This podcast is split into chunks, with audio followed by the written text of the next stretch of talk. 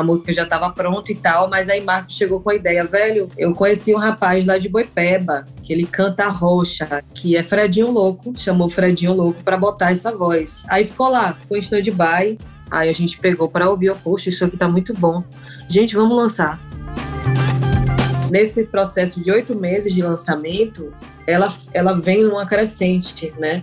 E aí não teve como a gente não fazer o material, não fazer o clipe, né? Que o pessoal cobrava demais. Esse encontro nosso é sorte grande, me faz rir de amores que exigiam demais. A gente não consegue mais entrar naquela, numa caixinha como era feito antigamente. Ah, essa daqui é cantora de arroz, essa daqui é cantora de forró, essa daqui é cantora de MPB. Então tem surgido pessoas que elas conseguem englobar isso daí, elas conseguem misturar, elas conseguem criar uma identidade própria. Olá, eu sou a Kenia Sade e você está ouvindo Tona Trace, podcast da Trace Brasil, multiplataforma dedicada ao melhor da cultura afro-urbana do Brasil, do mundo. Aqui a gente se conecta com arte, música, histórias transformadoras e também cruza as fronteiras e dialoga com as diásporas africanas. Então vem comigo, o Tona Trace começou. começou.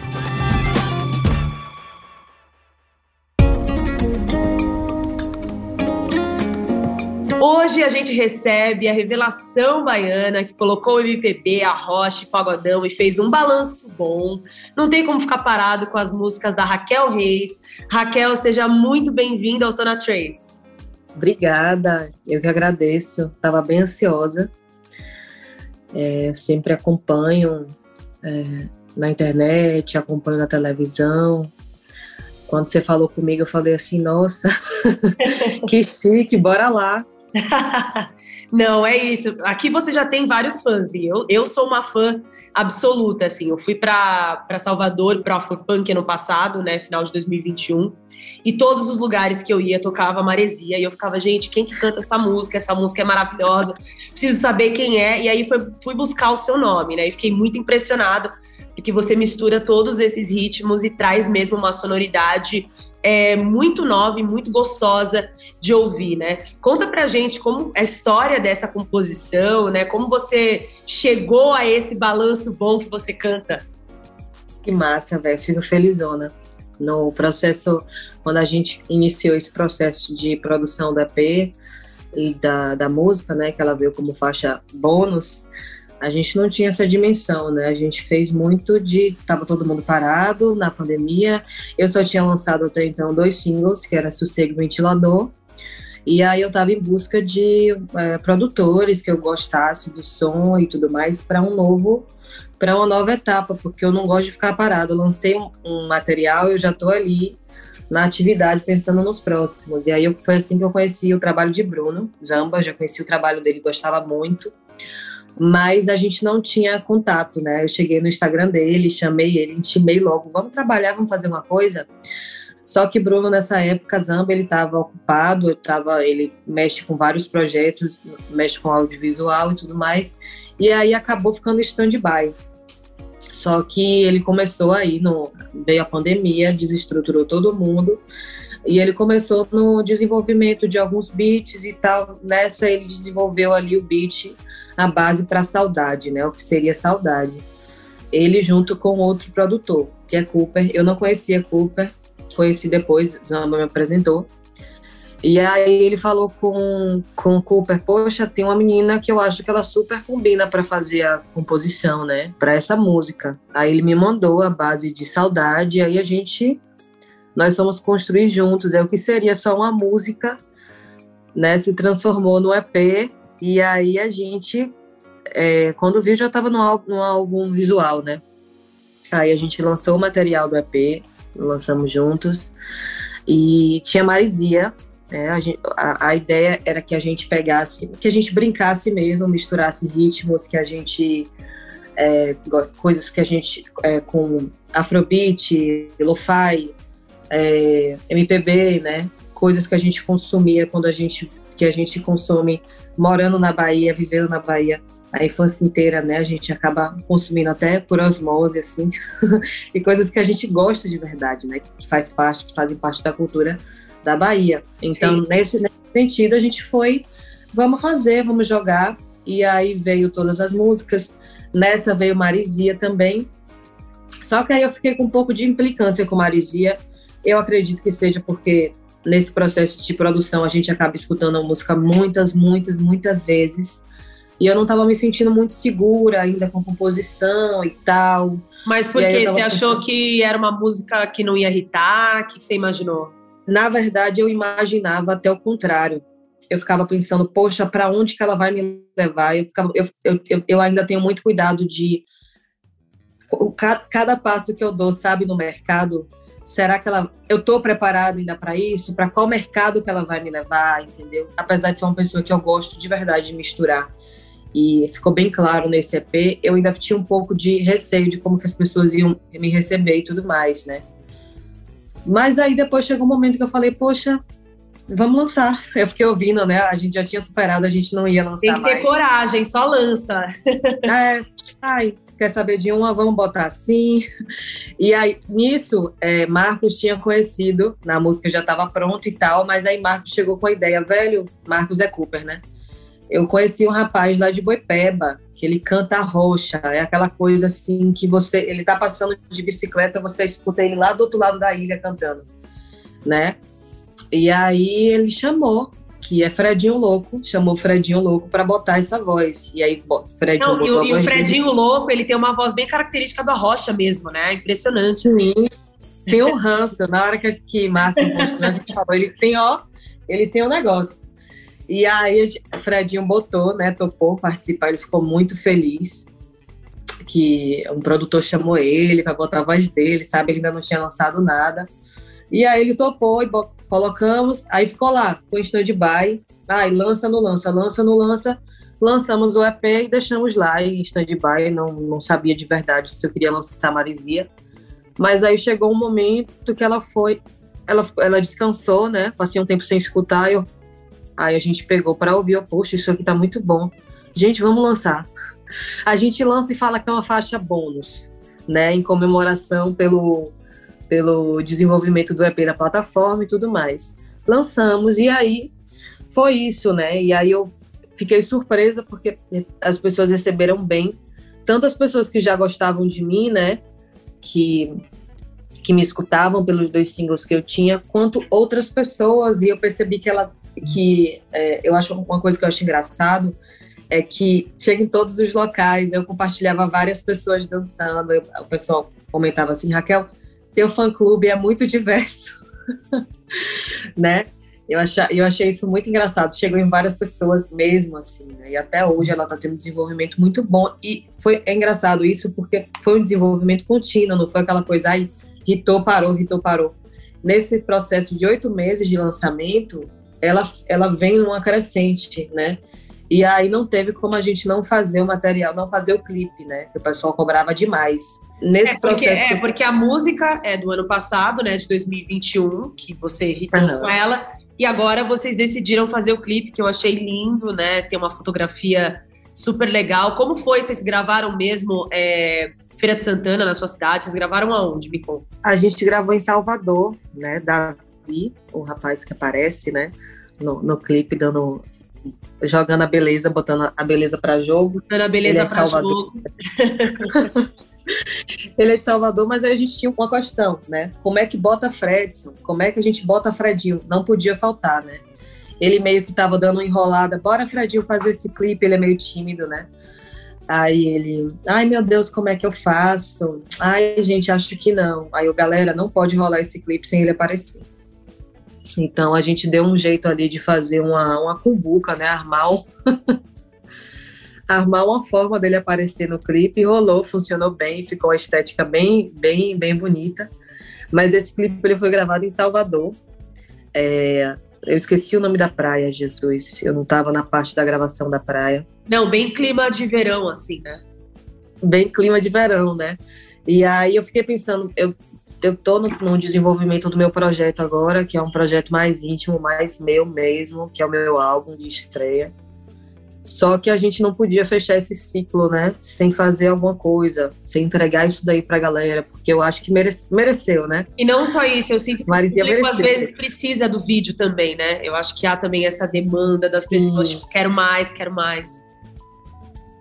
É, entenderem mais como é que funciona, é, co- como é que é a concepção estética, além da voz, como é que é a concepção estética desses artistas, né? O que é que eles gostam, o que é que eles querem passar. Então, foi muito importante. Eu acho que, que fechou esse, esse momento com chave de ouro, para eu poder ir em paz para meu álbum.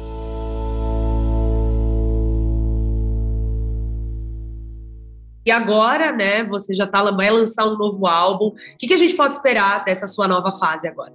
Ó, esse álbum já é um negócio que eu vinha. Tinha muito tempo que eu queria fazer. Desde que eu lancei meus, meus dois primeiros singles, né? Muito tempo que eu queria fazer um álbum, uma coisa minha, uma coisa que, que eu pudesse é, mostrar mais minha parte compositora e tudo mais, né? Porque lancei dois singles e tudo mais, lancei o EP, mas eu sentia que ainda estava faltando, faltando alguma coisa, né? Então eu tô colocando tudo, toda essa energia nesse álbum. E eu não sei muito quando as pessoas perguntam o que é que podem esperar. Eu não sei o que dizer ainda quando as pessoas perguntam isso. Mas eu acredito que as pessoas que gostam de mim, elas, elas vão curtir o álbum. Tá muito no sentido. Não tem nada no álbum que eu faça assim porque eu quero atingir alguma coisa ou porque eu quero irritar e tudo mais. Eu acho importante se acontecer maravilhoso, acho perfeito. Mas tá muito meu, sabe? Tá muito uma mistura minha tá muito coisas que eu quero dizer exatamente, é, sonoridades que eu, que eu quero mostrar para as pessoas. Então, eu acredito que as pessoas vão, vão curtir. Não, e falando em sonoridades, né? Eu li que o seu som, né, traz essa brasilidade. A indústria sempre tenta colocar os artistas numa caixa, mas às vezes a arte ela não cabe, né, naquela caixa, ela expande. E aí eu queria te perguntar, você se considera MPB? Porque eu ainda sinto que as pessoas fazem uma relação com aquela MPB que era feita na década de 70, né, com Caetano, Gil, Betânia, Milton, que era muito boa, mas já há uma nova MPB com uma nova roupagem, né? Não vou ficar aqui listando todos os nomes, mas a gente tem a Lineker, a Lued, a Xênia, tem você. Onde você acha que você se encaixaria? Eu acredito que é muito dessa é, essa pluralidade, porque a gente tem acesso a, a, a muitas tribos, né? A várias pessoas, é, a várias identidades, né? E todas elas conseguem de alguma forma colocar para fora, né? Então, eu acredito que tem muito a ver com isso hoje em dia. A gente não consegue mais entrar naquela, numa caixinha como era feito antigamente. Ah, essa daqui é cantora de arrocha, essa daqui é cantora de forró, essa daqui é cantora de MPB. Então, tem surgido pessoas que elas conseguem englobar isso daí, elas conseguem misturar, elas conseguem criar uma identidade própria sobre isso. Eu acredito que eu ande ali pelo caminho da MPB também, muito porque eu sou uma pessoa eclética, que eu escuto muita coisa aleatória, sabe? Coisa aleatória mesmo, assim. Então acaba que isso influencia, eu acabo catando de todos os lados ali na minha referência, mas sem ficar aquela coisa de, ai, que é isso que essa menina? Que loucura é essa aí, hein? fica, uma, fica uma loucura assim, é, harmoniosa, né? E aí eu pego um pouquinho ali da MPB, né? Porque eu escuto muito, acaba, acaba influenciando mesmo que indiretamente, né? A gente pega um pouco daquilo que a gente escuta na nossa vida, assim, no nosso cotidiano, né? Que é pagodão, a rocha, não dá para dizer, ah, eu não escuto, não, não tem como não escutar e não tem como não gostar, você aprende, você não, sabe não tem como não gostar e não tem como ficar parado, né, gente? É só Não tem. jogadinha. Não tem, quando olha você já tá fazendo, quando olha já tá na playlist, entendeu? Não tem como. A minha playlist é muito doida, você encontra de indie rock até, deixa eu ver, meu Deus, exalta samba, entendeu? Sim, muita, sim. Coisa, muita coisa aleatória e eu adoro isso, a vida inteira foi assim. Se você Passava pudesse dizer, assim, quem são suas influências diretas é, da música, que te influenciaram a seguir esse caminho, quem seriam esses artistas? Sempre tem aquelas influências ali que, que, que são as pessoas que a, gente, que a gente vai direto na fonte, né? E eu tenho, tem esses artistas que eu gosto demais, que é Amy House, Mayra Andrade, é, Cell, eu sou apaixonada por ela, assim. Ela, ela é uma das artistas que eu brinco muito, que se eu não tivesse conhecido ela, talvez eu não fizesse da forma como eu faço, sabe? Olha gosto só. Quem sabe a gente vai ter um feat, né? Futuramente, você e Céu, quem sabe? Quem sabe? Espero que se realize, tá? No dia que eu cantei com ela, no dia que eu, cheguei, que eu cheguei no camarim, né, pra, pra ver ela, eu tropecei, entendeu? Eu quase tropecei em cima dela. E ela me abraçando tão solícita, tão, tão princesa. Ela é muito gente boa. Que incrível. E eu fiquei mais, fiquei mais fã dela ainda. Aí tem Céu, tem, deixa eu ver, Jorge Ben. Jorge Ben eu acho que me influencia muito ali na forma de compor, o jeitinho dele brasileiro, minimalista, sabe, de, de, de escrever as coisas. É, a galera da, da Tropicália, assim, no geral, me influencia também muito. Acho que tanto esteticamente quanto a questão sonora, né, eles me, me influenciam muito. E deixa, minha mãe, se eu não falar da minha mãe, é, é pau. Mas me influencia demais, porque ela, minha mãe era cantora de seresta, aqui na minha cidade. Hoje ela é cantora evangélica. Desculpa, só para quem ela... não sabe, só para os nossos ouvintes, o que é uma cantora de seresta, por favor? Cantora de seresta, seja, deixa eu ver. Ela misturava bachata, arrocha, é, deixa eu ver. Ela colocava algumas coisas que rolavam no pop também, mas o, o, o, o repertório dela ela era mais esse rolê, assim, sabe? Interessante. E aí ela, te, ela lançou CD, ela cantava forró também, ela teve uma banda de forró que chamava Gota Serena.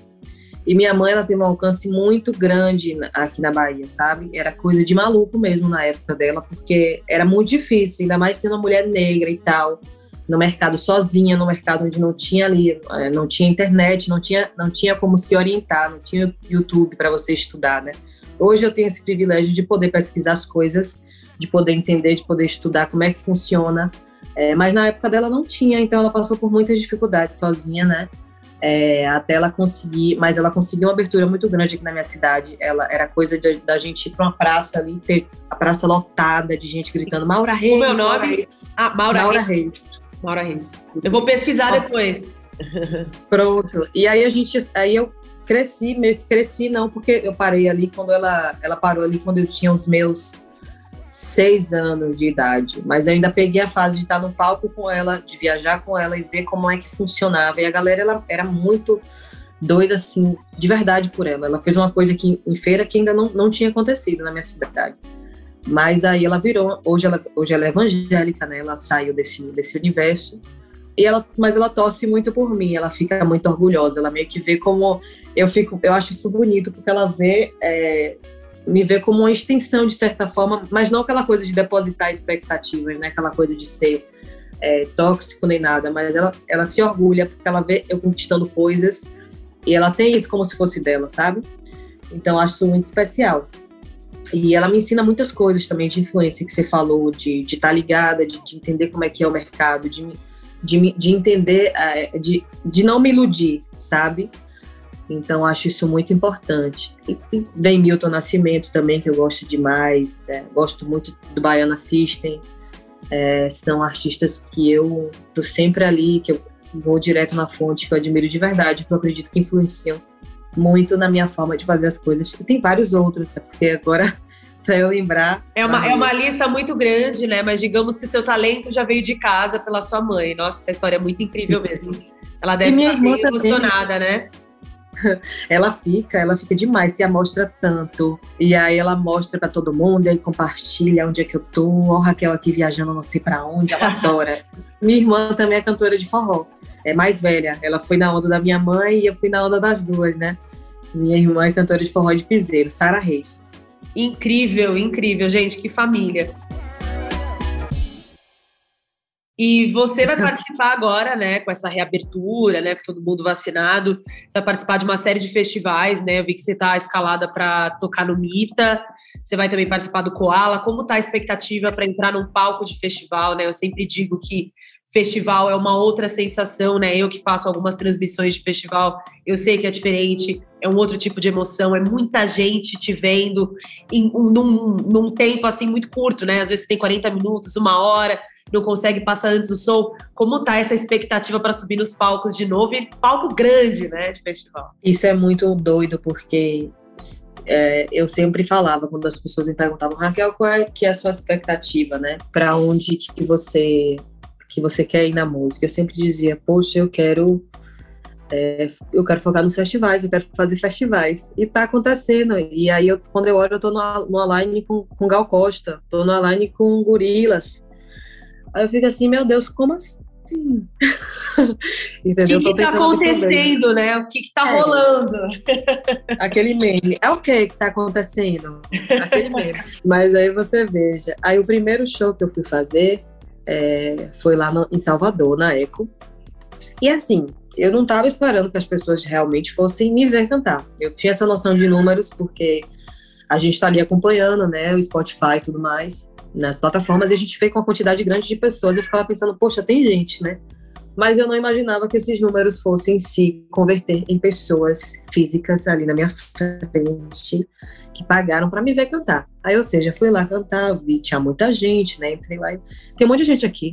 Não sei o que está acontecendo, mas tudo bem. Aí fiquei lá perambulando, é, tomando um drinkzinho. Aí, na hora que eu tive essa noção de que as pessoas foram lá, foi quando eu subi no palco. Eu estava muito nervosa e todo mundo cantou todas as músicas. Eu fiquei assim, Jesus, tá acontecendo, né?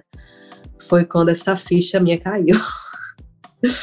então, isso é muito maluco. É, o rolê dos festivais é, é, uma, é uma coisa que eu quero levar para frente de verdade. É um, é um universo que eu gosto, não só por por estar ali cantando, mas ter a possibilidade de conhecer outros artistas, né? De conhecer outros públicos que às vezes pessoas que vão ali ver uma outra galera, eles chegam e conhecem a gente, eles vão nos próximos ver a gente. Então acho muito esse movimento, essa troca muito interessante, né? Não, eu acho Ainda que o mais legal dos festivais é o que você acabou de falar, que as pessoas elas vão para ver as bandas que elas gostam e para ver as bandas que elas nem sabiam que gostavam. Porque é isso, às vezes alguém tá lá esperando é. a pessoa cantar no palco ela vê o seu show, ela fala, cara, olha essa menina, que incrível, não sei o quê. E aí seu nome começa a rodar até fora do nicho, né? Que eu falo assim, não que o, não que o seu som é, seja Sim. nichado, mas é isso, assim, começa a rodar em outros lugares, de pessoas que gostam de música eletrônica ou que gostam mais de rock, isso é muito legal, né? É isso, é isso. É, eu acho muito interessante. Eu vou para um festival quando eu olho um monte de gente começa a me seguir, aí eu vou para um, quando olha uma galera que começa a me acompanhar, conheci você no festival tal e tudo mais. E assim, eu ainda converso, eu falo muito quem, quem me acompanha assim, quem conversa mais comigo e tal, tem essa noção de que é uma coisa que eu falo muito, eu ainda estou me preparando, ainda estou conhecendo o público, ainda estou conhecendo o palco, eu ainda não me entendo, eu ainda estou me estudando como artista de palco, porque eu fiz dois, eu fiz dois anos de vazio, mas assim, cantava sentada, praticamente deitada, ninguém tava nem aí. O pessoal tava passando, tomando sua cerveja, comendo e tudo bem, né? Então eu cantava ali sentadinha, ninguém é, tava ali, de, é, ali prestando atenção em mim, ninguém foi ali para realmente me ver. Então eu tive essa experiência com o barzinho, mas não foi uma coisa que me preparou para palcos, né, para um público grande. Então eu estou me estudando junto com as pessoas, né? Aí quando eu chego no palco, que a galera é muito aberta, muito receptiva, que eles cantam as músicas, eu me solto demais, mas ainda me sinto meio contida, mas é uma coisa que eu estou estudando em mim, estou me preparando para sempre o meu melhor para a galera.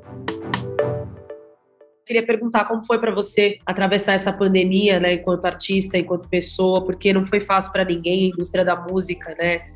É, e do entretenimento foi uma das mais atingidas, no sentido de que não houve show, né? As pessoas não podiam é, mais se aglomerar. A gente teve uma série de lives.